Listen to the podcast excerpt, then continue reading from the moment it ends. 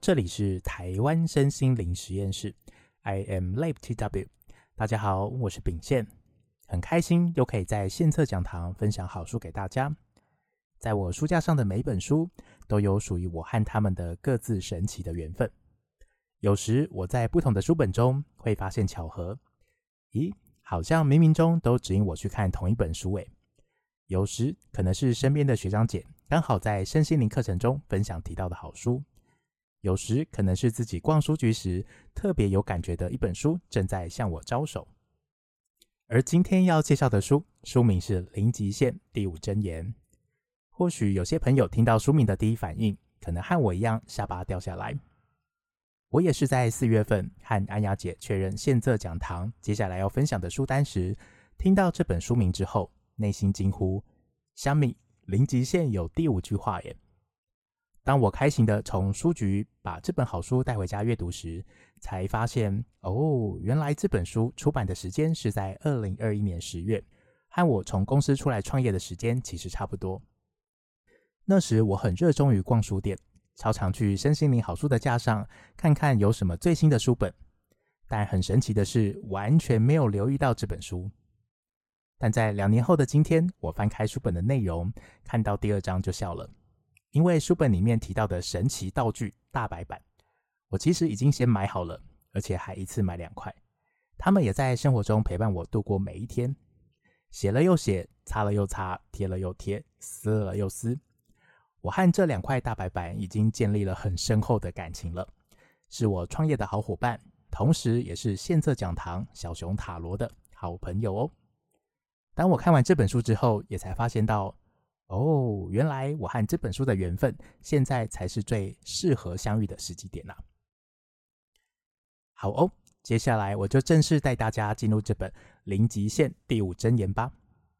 首先，这本书的作者是谁呢？而《零极限》这本书提到的荷欧波诺波诺疗法又从哪边来呢？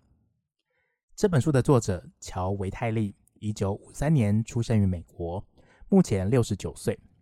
在一九七零、一九八四年左右，当时早年乔维泰利过着贫困的生活，虽然出版了一本书，但却没有带来任何的帮助，甚至处于破产的状态。乔维泰利靠着不断坚持自己身上用功，处理内在的无意识信念，在一九九零年后，才又开始慢慢重拾写作，并成为网络行销专家以及广告文案。同时，他依然保有灵性那一面。开始大量阅读灵性书籍，出版了一本《吸引力法则》的畅销书。后来被一位女士相中，邀请她参与电影的演出，也就是《秘密》这部电影。也因为这部电影，让她迈向全新的事业方向，成为灵性导师。在这个阶段，乔维泰利依然持续锻炼自己，探索灵性，尝试揭开宇宙的奥秘。但他的内心始终觉得不满足，好像内心少了点什么。在某次的因缘际会下，从朋友那边听到了一位心理医生，可以不必见到病人，就可以治愈一整间医院里面患有精神疾病的罪犯。原本重度依赖的病患慢慢停药了，被单独囚禁的罪犯不再有攻击的行为，可以在院区自由的走动。医院的工作人员也渐渐喜欢上班，病患慢慢被释放出去，甚至到最后，这个医院也不需要了。当时的他对于这个神奇的疗法嗤之以鼻，内心觉得太离谱了，怎么可能只要对自己说几句话就能够改变他人，甚至还可以改变整个地球呢？这个不可思议的故事让乔维泰利产生巨大的好奇心，决定亲自前往寻找这位神奇的治疗师。这位神奇的治疗师名字是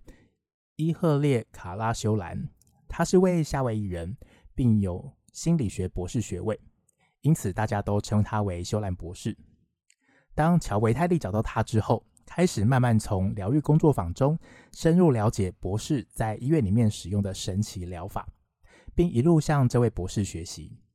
后来，修兰博士也成为了乔维泰利的老师。这个神奇疗法的名称是和欧波诺波诺，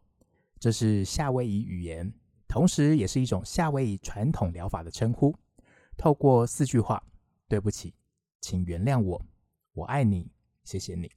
就可以清理自己，并回到平衡的状态。后来乔维泰利想将这个神奇疗法记录下来，并且分享出去。最后经过修兰博士的同意之后，一起合作写了《零极限》这本书，才开始慢慢揭开和欧波诺波诺这个神奇疗法的面纱。而这位修兰博士，在我查询和欧波诺波诺的官网之后，才发现到休兰博士已经于去年二零二二年的一月离开我们了。但网站上还有许多他毕生专注在这个疗法的影片分享哦。他是一位亲切的老先生，总是戴着帽子，穿着夏威夷风格的衬衫，带给大家来自夏威夷热情洋溢的活力氛围。另外，对于零极限作者乔维泰利有兴趣多深入了解的朋友，也很欢迎到他零极限的国外网站逛逛，里面有各式各样的影音、书籍介绍，还有文章，都可以阅读挖宝哦。像我自己是一位好奇宝宝，总是会从书本里面的内页了解作者，还会到官方的网站去找找逛逛。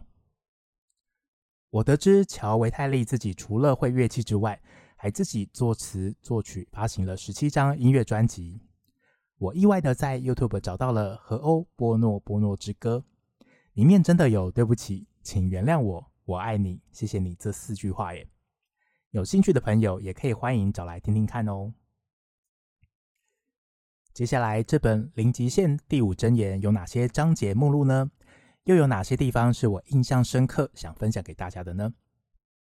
零极限系列的书籍总共有三本，包含《零极限》、《新零极限》以及《零极限第五真言》。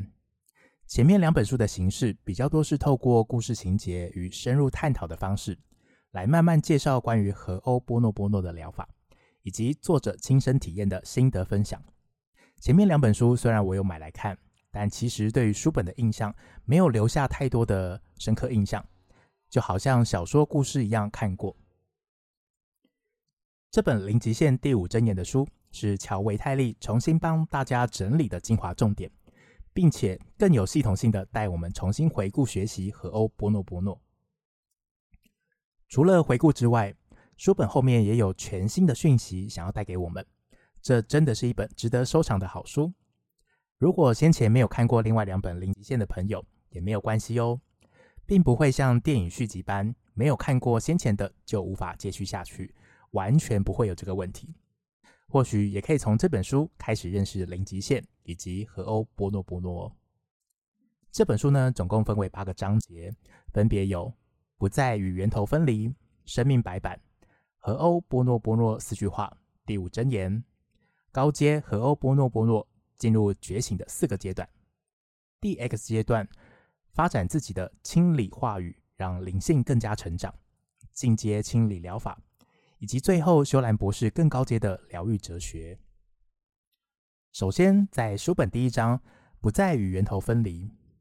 在翻开这本书时，让我印象很深刻的是第一段开头，乔维塔利就带着每一位读者，先对宇宙中那股伟大的神性、无所不能的圣灵祈祷，祈求神性透过我们每一个人的自我、亲爱的高我，清除所有负面的能量，无论是内在或是外在，使之成为神性降临的完美管道。在看完第一章后，确实在自己的生活中能够感受作者。乔维泰利所说的大环境分裂感，在新闻媒体上常会看到各种文化、政治、经济等议题，一件小小的事情可能会被媒体扭曲报道，并且为了话题而无限放大。现代的人也面临着更多的焦虑、紧张、挫折等情绪状态的问题。乔维泰利在书中有提到说，真正的分裂感其实存在于人和神性之间。书本里面有提到另外一个名词，或许我们也可以称之为源头，生命最初始的那个源头。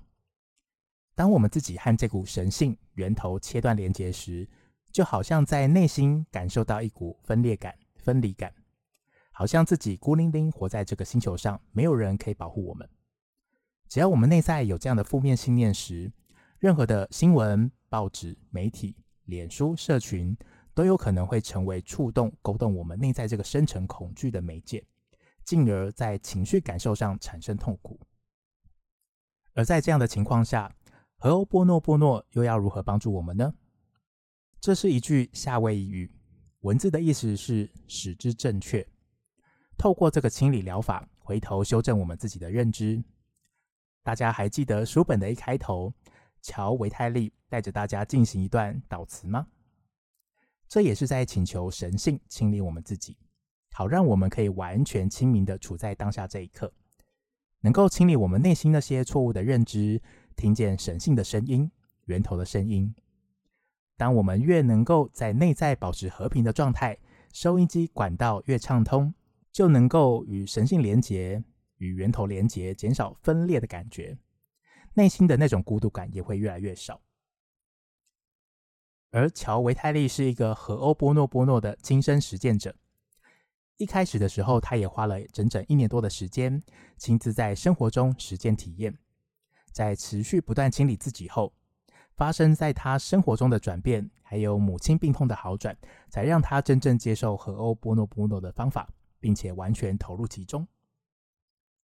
和欧波诺波诺的疗法也让他慢慢变成了截然不同的人，不再凡事以达成目的为导向，而是以灵感为依循；不再只追求小我想要的事物，而是把更多的精力放在伟大的神性，告诉他应该做的事情上面。而这个潜意识清空，回到神性源头的状态，乔维泰利称为零极限，也就是这本书书名意涵的所在。也是和欧波诺波诺这个方法想带领大家前往的地方。接着第二章，生命白板。生命白板这个概念是作者乔维泰利还有他的老师修兰博士一起工作并亲身实践和欧波诺波诺的时候，受到灵感启发之后出现的画面。修兰博士用了“处在零的状态中”这个说法，这也是乔维泰利第二本《心灵极限》的书名。英文的原文是 “at zero”。而处在这个零的状态，指我们处在一个没有任何记忆会干扰的地方，可以很纯粹，只接收神性传送给我们的灵感。处在零的状态中，那里没有任何的干扰，也没有任何的信念，没有任何的心智上的包袱。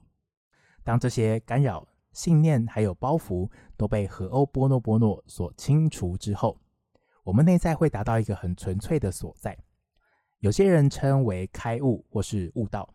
而修兰博士和乔维泰利称这个状态、这样的境界称为零极限。处在这样零的状态下，就没有任何的限制。限制是人自己制造出来的，是我们心智架构出来的。而白板这个影像，也是乔维泰利在这个零极限的境界中获得的灵感。使用和欧波诺波诺进行清理，就像在清理自己心中那块白板，生命的白板。而我自己看到了第二章，内心除了惊呼之外，还有一种你懂我的熟悉感 OS 出现。对对对，就是这样。在还没有看这本书之前，我在生活中体验摸索发现，这两块白板上写出来的文字，贴上的所有纸张、照片等等，都是我内心信念、意识、潜意识的一面镜子一样。如果我的内心开始杂乱无章，这两块白板就会贴得满满满的。甚至还有各式各样不同的方向、自我精神喊话、生活杂技等等在上面。如果我的内心存有目的导向的信念意识时，白板就会出现一堆的目标设定、达成率，还有金额数字等。如果我的内心和平宁静的时候，我就会放上神圣的图卡、几何图案的贴纸，还有放上可爱的大白熊明信片。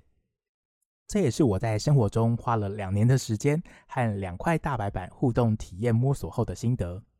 没想到我在《零极限第五真言》这本书也出现了白板耶，让我有一种温暖的熟悉感。作者乔维泰利也分享到，我们每一个人心中都有一块这样的白板，我们的信念都会写在这块白板上。当我们将所有白板上的东西擦掉之后，就能够看到白板的纯粹。而这块干净的白板，就像处在零的状态中，到了一个什么都没有的地方，就是所谓的神性，也称之为零。或许大家可以像我一样到文具店买一块你喜欢的大白板回家哦。我是放在自己的书桌还有床头，这样每天看到这块白板，就可以提醒自己，随时要保持在零极限的状态，才能够收到神性的祝福讯息哟。接着第三、第四章，主要在介绍和欧波诺波诺四句话，还有第五真言。还记得前面修兰博士的神奇故事吗？他在医院只对着自己清理，随时在心中对着自己默念“和欧波诺波诺”的四句话：“对不起，请原谅我，我爱你，谢谢你。”整间医院就开始有所转变。修兰博士也有分享到，和欧波诺波诺这个疗法最早是由一位夏威夷草药治疗师莫尔纳传给他的。莫尔纳从小就帮数以千计的人，从气喘病患到无法解释现象的人都有。他只是教导人们，他从自己灵感中接收到的方法就四句话：使一切使之正确，恢复平衡，修正错误。这个方法呢，就是现在的荷欧波诺波诺的版本。而这种清理方法的目的，就是协助每一个人可以找回自己本来面目，自己和神性源头的连结。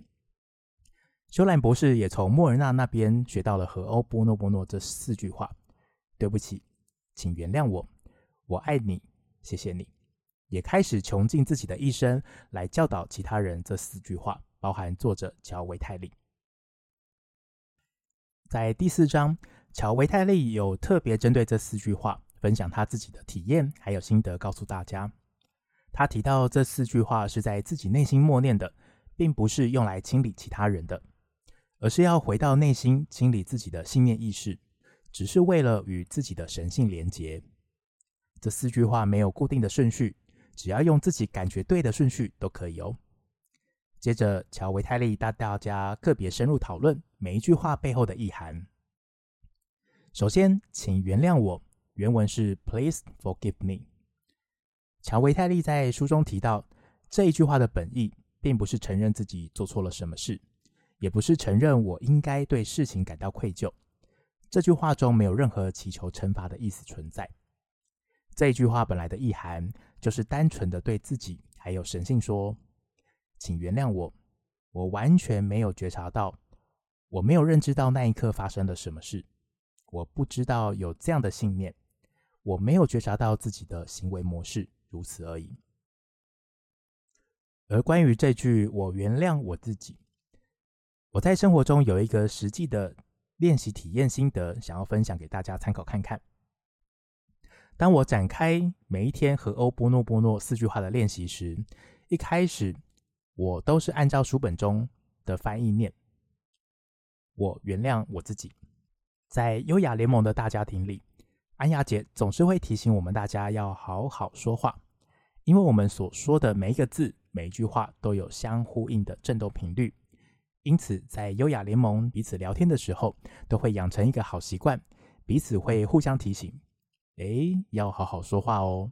然后呢，就会看到有人把刚才说的话吞回去。重新再练习说一次，调整自己的表达，往更有爱、更符合至善意愿的频率靠近。而和欧波诺波诺这一句，请原谅我，安雅姐也有提供参考建议给我，要不要试看看改成请宽恕我？我在这之后开始也自己念，对不起，请宽恕我，我爱你，谢谢你。就这样，当我选择改念请宽恕我时，真的好像比起请原谅我。更接近乔维泰利所要表达的原本意思。每一个人对于文字的感受理解可能都不同，但对于我来说，请原谅我改成请宽恕我，内在确实少了做错事需要别人原谅的感受，更多了松绑和平的感觉。或许大家在练习这四句话的时候，自己也可以实验看看，改成请宽恕我，看看会不会有不一样的感受哦。接下来我的内容，我就用平常在练习的“宽恕”这个词喽。那第二句话，接着是“对不起”，原文是 “I'm sorry”。这句话和“请宽恕我”类似的情况，都是没有预设的立场。在这本书，作者乔维泰利提到这本这句话的意思，本来的意涵会是：“对不起，我没有看到你在那里；对不起，我没有意识到这件事情；对不起。”我没有觉察到自己的行为，而这也是我们在说对不起的时候应该保持的心态，没有任何的预设立场，也没有任何罪疚的心态在里面。接着第三句是谢谢你，原文是 Thank you。乔维泰利很喜欢这句话，因为它可以带我们回到感恩的状态，也就是地球上最大的力量。只要开始不断的说谢谢你，就能打开一扇奇迹之窗。书本里面有提到谢谢你的两个层次。当我们对着自己的神性说这句话时，第一个层次是谢谢你应许了我的祈祷，谢谢你移除了无论是什么的问题。第二个层次是谢谢自己还能够活着。这种感觉就像知道宇宙、神性、白板，还有伟大的事物给予我们的东西，我们永远无法回报。也就像是我们每天呼吸的每一口气。因为宇宙如此无私的给予，我们的生命才如此可以延续下去。最后是我爱你，原文是 I love you。书本里面提到这句话带有高振动频率的话语，在某个层面上也代表我认知到我与神性融为一体。因此，当我们在说这句话时，其实是在表达我爱你圣灵，我爱你神性，我爱你大自然，我爱你。生命，而在另一个层次上，我们能够对着生命源头说“我爱你”，就像同步在对他说“谢谢你”一样，我们的嘴角会自然的泛起微笑，打从心底感受到温暖，知道自己的内心对着神性的连结说出“我爱你”，表达出越多的爱，就能够越跟自己的神性合为一体。乔维泰利也说，如果有哪一个字眼能够表达。白板或是零的状态，大概就是爱了。也很感谢这本书将四句话再次个别的说明，让我们可以重新明白“对不起，请宽恕我，我爱你，谢谢你”这四句话背后的意思。比起这些话语本身，有更深的意涵，不是只是空泛的词句而已。而关于这四句话，我们了解其背后意涵了。那当我们遇到问题时，要如何在生活中运用它呢？在这本书，修兰博士问了一个我觉得很值得我们去思考的问题。他说：“我们有没有发现，每当我们遇到问题时，我们本人自己也在场？”对耶，当我看到修兰博士提出这个问题时，回想自己在生活中的经验，真的是这样。当我在工作中遇到各种阻碍时，当环境、食物让我开始过敏时，当我出门遇到一场突如其来的大雨时，这所有的问题共同点是我们自己都在场，也就是看着这一切问题发生的那一个人。因此呢，修兰博士也提到，和欧波诺波诺的基本原则就是要对我们自己的人生负起完全的责任。或许我们都经历过很多的试炼，很多时候还留下创伤，这并不是我们的错。我们不知道究竟是哪些因素造就了事情的发生。但无论多糟糕的事情，它就是发生了。当下此刻，我们可以为此负起责任，我们可以为他做点什么，甚至为他做点什么的第一步，就是回到内在，对着自己，也对着自己的神性说：“对不起，请宽恕我，我爱你，谢谢你。”当我们在说这四句话的时候，并不是在用任何的形式来承认自己做了任何的错事，我只是在说当时的我。只是没有意识到，没有在思考，没有觉察，我可能完全看不见自己潜意识中设定的城市。我愿意为此负起责任，我愿意疗愈且释放自己，我愿意让自己慢慢进入安详、和平还有宽恕的状态，一种爱的状态。以上呢，就是和欧波诺波诺疗法的基本原则，四句话背后的意涵，还有如何使用这四句话的方法。接着，乔维泰利在第四章里带来了第五箴言。这句话是他在持续清理自己一段时间之后，在某一次准备上台演讲的前一晚，内心突然有了灵感，收到了这句话。第五句箴言是 “I forgive myself”，照字面翻译成中文是“我宽恕我自己”，但英文的文法好像是错误的。乔维泰利有解释到 “I forgive myself” 里面的主词“爱”。其实并不是在说我们自己，而是指神性的我那块生命白板零的状态。因此，当我们在说“我宽恕我自己”时，也等同于在说“神宽恕我”，我的神性宽恕我的意涵在里面。这句“我宽恕我自己”里面的提到的自己，也是代表潜意识的我，那个接受城市设定的我，还有拥有各种限制的我。当我们说我宽恕我自己时，基本上的意思是，天父阿爸并没有对我们怀恨在心，他手里也没有拿着记分板，也没有拿着监狱日志，记录下他眼中看见我们每件事的对和错。神并没有做这些事情，都是我们自己在做。当我们看着自己的人生开始念第五真言时，我宽恕我自己。慢慢的，我们好像就可以开始放下所有的愧疚、悲伤、责怪、后悔，或是任何惩罚自己的沉重情绪。当我自己看到这边时，真的很有同感，因为当我开启了身心灵书籍的大门之后，也因为从书本中得知一位没有惩罚人的神存在，神是永远爱我们的，这个观念深深打入我的内心。也因为这个观念，在我的内心好像松开了什么。而这第五真言，我宽恕我自己，就等于随时在告诉自己，不用担心，不用再害怕，放下吧，放下那些自己给予自己的惩罚。天父阿爸以及神性的我一直都在，也一直都爱着我们哦。神性永远只想让我们知道我们是被爱的。而第四章，作者乔维泰利也用了一个很棒的形容。当我们在念第五真言时，就代表了自由，就像是把锁链斩断一样。这本书有提到，当生命还有生命源头相连时，它是一种丰盛满盈的状态。只是我们自己创造出各种限制。当我们持续练习用第五句话清理自己时，最后剩下的就会是感受到自己是被爱的，感觉到自己是被接纳的，被宇宙满满的爱所接纳着。在第五到六章是高阶的和欧波诺波诺，作者乔维泰利不藏私的分享他自己迈向觉醒四个重要的阶段给大家参考，分别有受害者阶段、赋能阶段、臣服阶段，还有觉醒阶段。第一个受害者阶段，在这个阶段的人会觉得发生在我身上的一切都跟我没有关系，因为我是受害者。过往的我也曾经在这个阶段待过。真的就像书本所描述的，当痛苦发生时，第一时间都会向外寻找谁是凶手，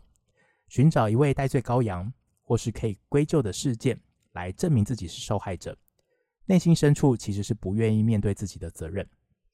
就已经够痛苦了，还要面对自己是造成错误的那个人。往往第一时间很少有人可以先看看自己需要负起的责任。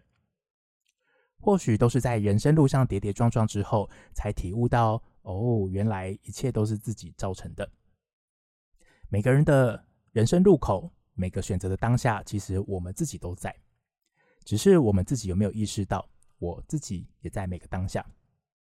就像是修兰博士提到的和欧波诺波诺的基本原则，就是要先能够负起自己该负的责任。而当我们愿意负起该负的责任的时候，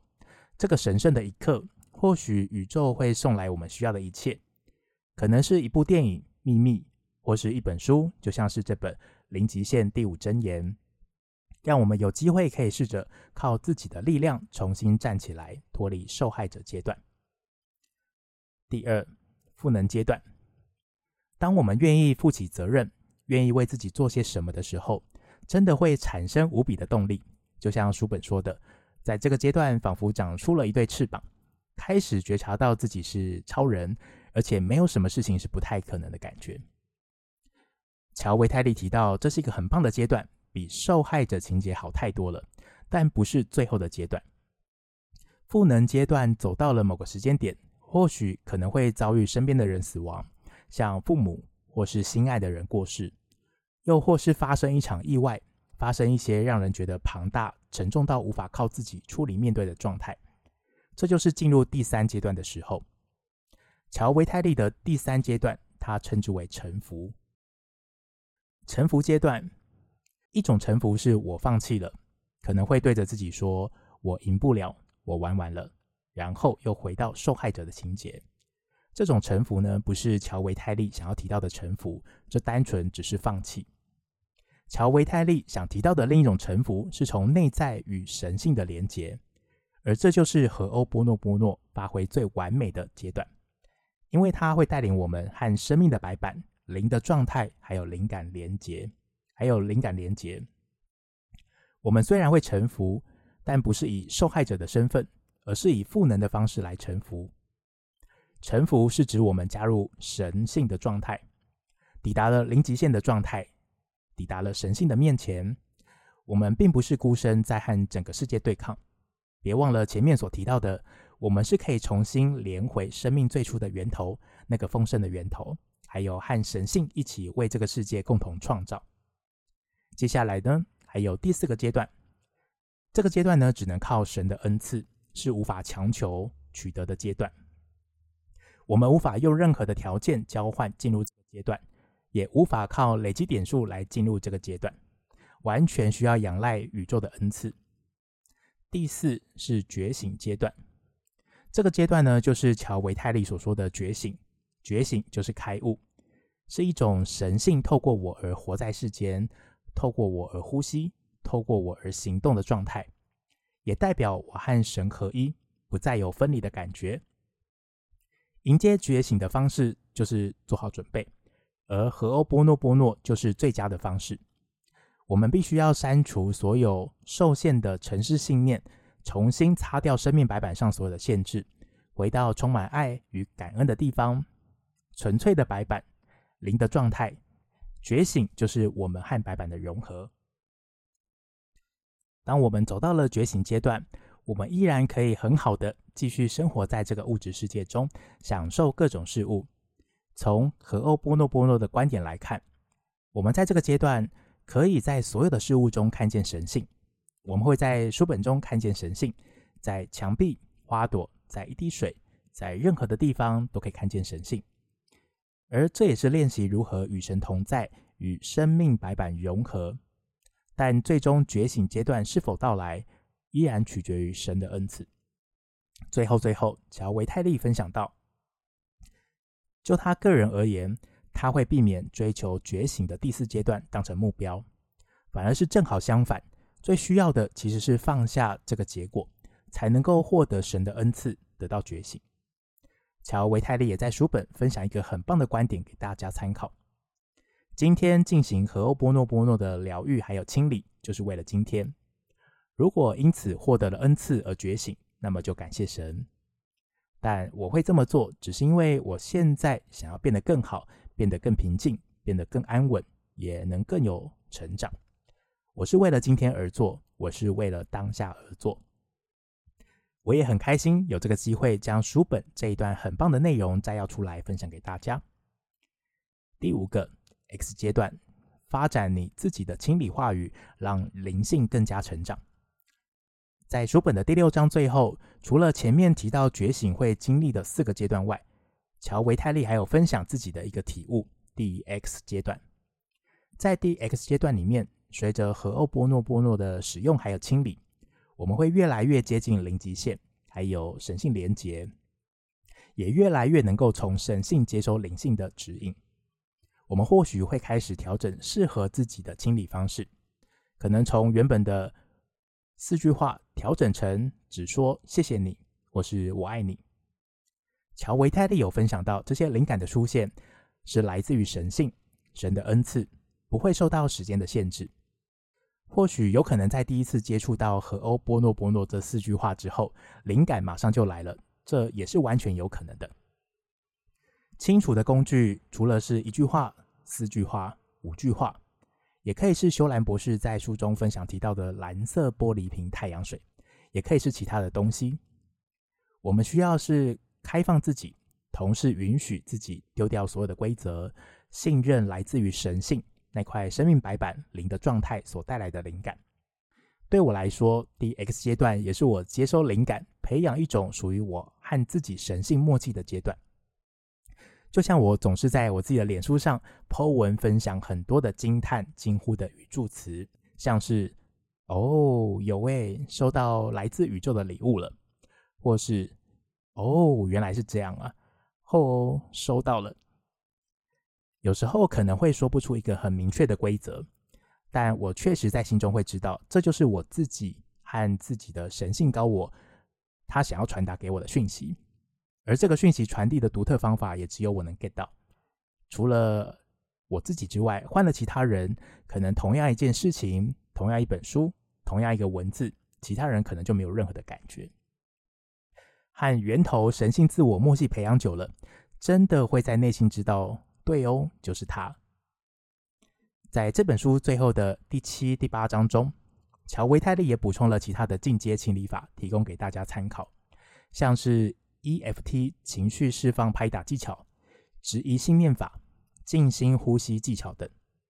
我自己也秉持实验家的精神，上网查了 EFT 情绪释放拍打技巧，一路从头顶、太阳穴、眉心、眼窝、脸颊、人中、下巴到胸口，这样一路跟着影片拍打下来。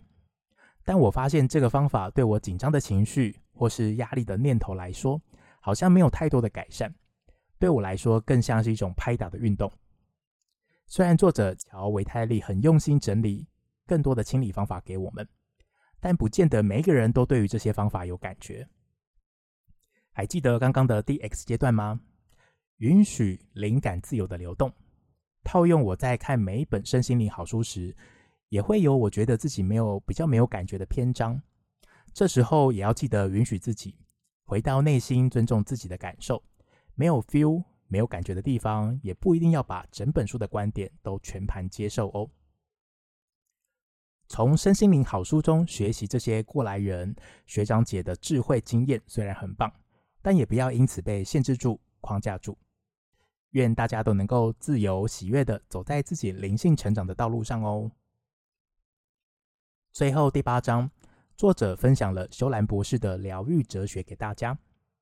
其中让我印象很深刻的一句话是：“清理，然后放下；清除，然后相信。”还记得我踏上灵性成长这条路，曾经的我也是会不时的检视自己成长的改变。有时候内心会 OS：“ 已经这么努力清理了，努力前进了，怎么自己在生活中、工作中还没有看到任何的改变，还有成果？”默默在心中下了定论，自己判定自己失败。又退回到受害者阶段，而这个信任、相信的过程，真的需要我们愿意坚持下去。我们永远不会知道改变什么时候会来，或许当时只要再多坚持一秒，钻木取火的烟可能就这样熊熊燃烧起来，也不一定哦。现在的我想要对之前的我说：谢谢你当初愿意与相信，才有办法走到了现在。你好棒，谢谢你。好哦。接下来，我想分享自己在生活中的实验心得给大家。第一个是温柔的展开每一天，不再追赶跑跳碰。当我决定分享《零极限第五真言》这本书时，我自己也在生活中展开了温柔小实验。我想要体验看看，跟着念第五真言会在生活中发现什么事情。于是呢，我就像乔维泰利在书中所说的，让它变成我生活背景的音乐。随时在心中默念它，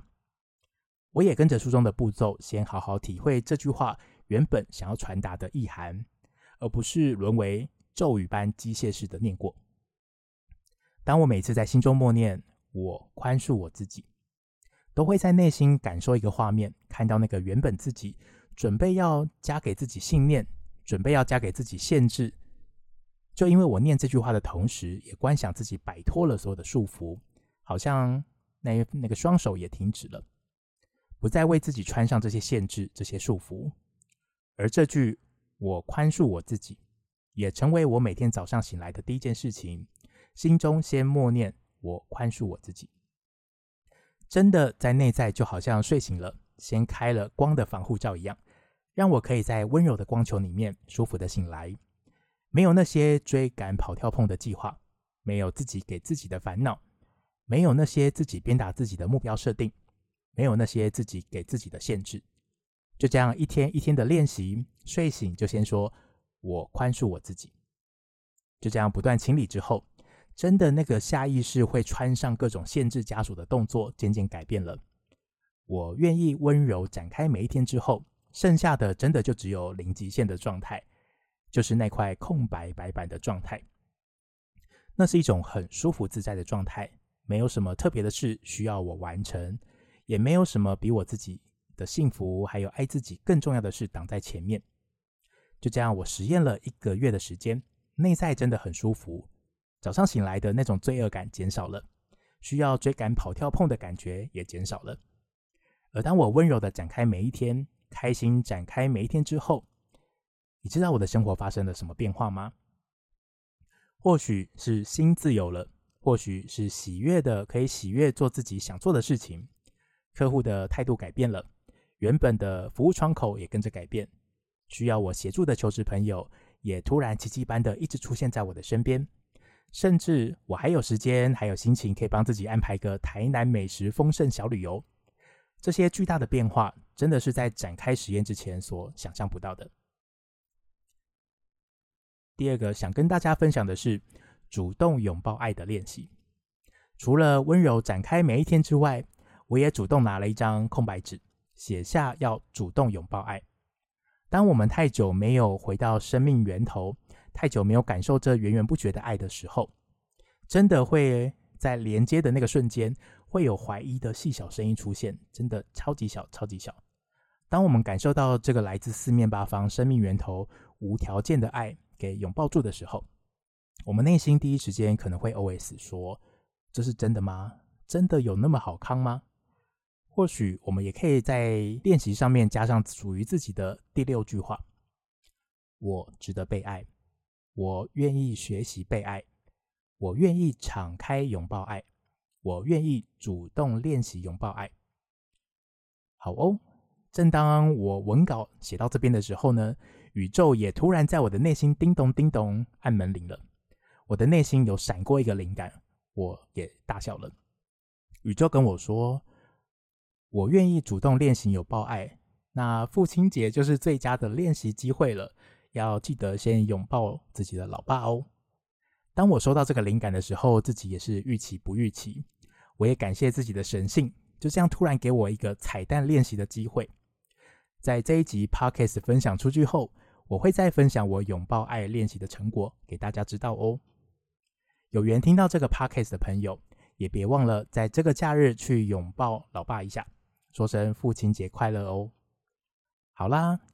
以上是我和零极限第五真言这本好书的相遇过程、章节内容、精华导读，还有我在生活中体悟分享带给大家，很开心又可以分享好书。最后，别忘了订阅我们台湾身心灵实验室 AM Lab TW，并且开启小铃铛，将影片分享给身边的朋友哦。我是秉宪，我们下个月见啦，拜拜。